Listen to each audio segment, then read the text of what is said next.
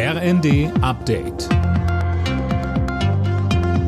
Stündlich neu. Auf den Punkt informiert. Ich bin Jana Klonikowski. Guten Tag.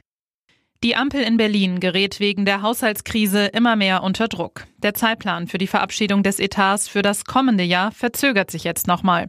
Christiane Hampe. Die Ampel hat das für morgen angesetzte entscheidende Treffen des Haushaltsausschusses erstmal abgesagt. Ein neuer Termin wurde auch nicht genannt.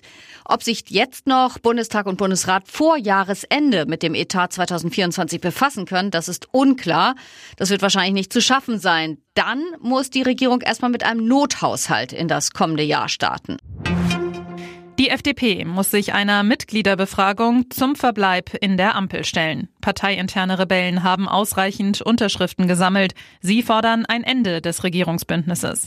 Die Mitgliederbefragung ist auch online möglich. Das Ergebnis ist aber nicht bindend. Israel rechnet damit, dass ab morgen die ersten Hamas-Geiseln freigelassen werden. Insgesamt sollen 50 Frauen und Kinder gegen 150 palästinensische Häftlinge ausgetauscht werden. Eine viertägige Feuerpause soll die grüppchenweise Freilassung der Geiseln ermöglichen. Naturschützer sind entsetzt, sprechen von einem schwarzen Tag für die Artenvielfalt in Europa. Das EU-Parlament hat das Pestizidgesetz heute gekippt.